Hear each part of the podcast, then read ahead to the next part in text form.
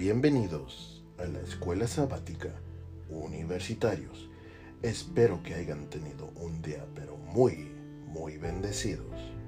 La lección de hoy se titula ¿Son beneficiosos las pruebas? Y hoy nos vamos a enfocar en Santiago 1, 2. Y dice, hermanos míos, tened por sumo gozo cuando os halles en diversas pruebas. Mi pregunta a ti, ¿el gozo y el sufrimiento son sinónimos? ¿Son iguales? ¿O son opuestos? Para mí, diría que esto es opuesto. ¿Cómo puede ser que el gozo y el sufrimiento se usen en las mismas oraciones. Entonces, ¿qué está diciendo Pablo aquí? Que debo de tener gozo cuando esté sufriendo, o sea, que mi sonrisa sea fingido, que mi gozo sea fingido. ¿Debería yo ocultar mi dolor? ¿Cómo debería yo ver esto al lente del amor de Cristo.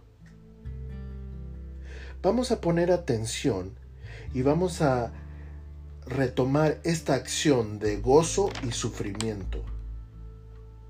¿Qué es lo que nos dice? ¿Cómo debemos de ver esto en realidad? ¿Sabes que el sufrimiento no será de verlo al efecto de, algo corto, o sea, como lo que estamos acostumbrados hoy en día, que es, lo tengo ya y ahorita, ¿no? El sufrimiento no lo deberíamos de ver así, no lo deberíamos experimentar en ese corto paso, sino deberíamos de ver ese sufrimiento y el gozo. Vamos a enfocarnos en el sufrimiento, en el sufrimiento a largo paso. ¿Por qué? No es que sea cosa buena. Dios dispone para nosotros lo bien.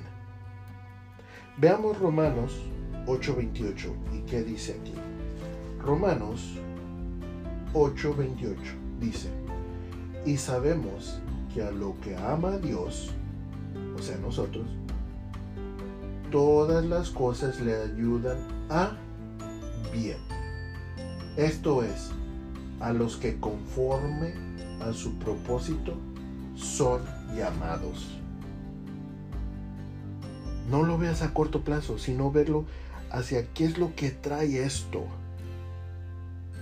No te, no te enfoques en las dificultades. Eso es lo que está tratando de decir Santiago aquí. ¿Cómo es que tú respondes a esas dificultades? Eso es lo único y es la única parte que podemos controlar. En vez de enfocarnos en el problema, deberíamos enfocarnos en cómo vamos a desarrollar dentro de nosotros rasgos esenciales de la personalidad semejante a Cristo. O sea, ¿cómo voy a desarrollar esto? No en el, no en el problema. ¿Cómo nos afecta el sufrimiento? Casi siempre cuando tú estás sufriendo, te enfocas en ti mismo. Entonces la atención que deberías tener tú en Cristo la estás teniendo en qué? En ti mismo. Y no ves otras cosas.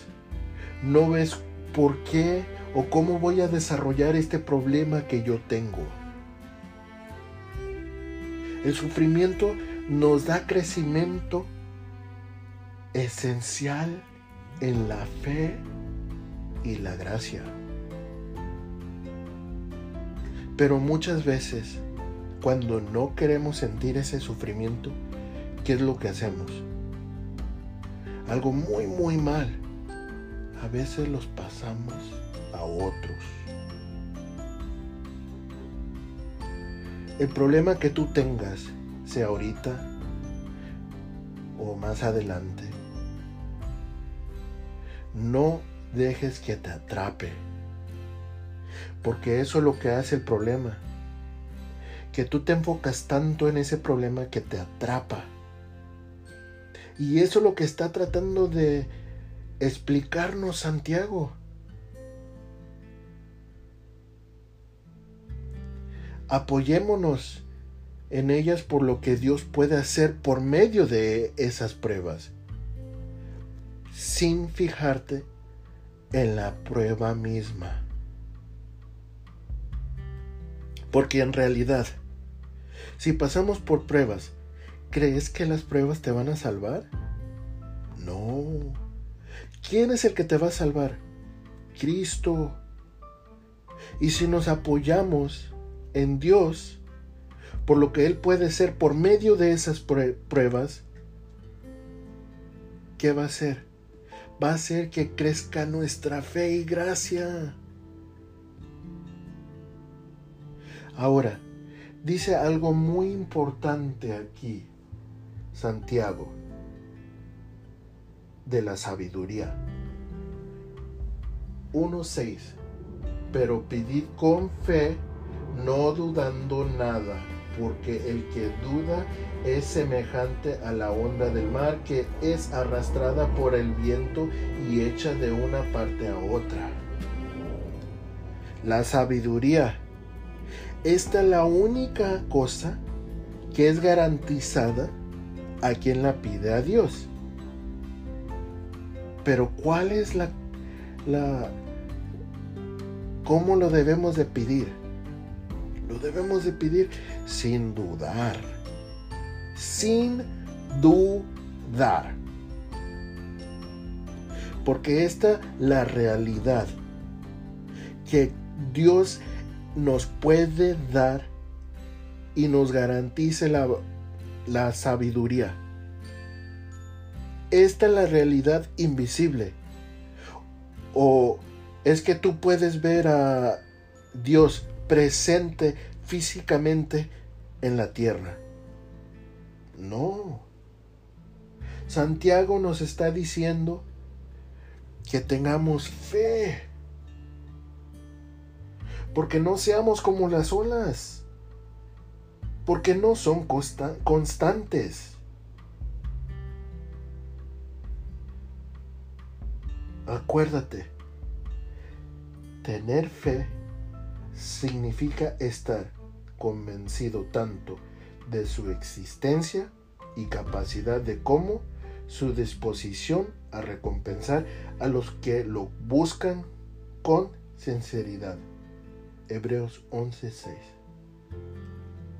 Te voy a leer lo que dice aquí la lección al final. Dice, el creyente con fe se puede beneficiar de las diversas pruebas. ¿Qué dice? que se puede, te puedes beneficiar de las diversas pruebas. Apoyarse en la fuente de la sabiduría y tener un gozo permanente en Dios en todo momento. Dios te bendiga y nos vemos para la próxima.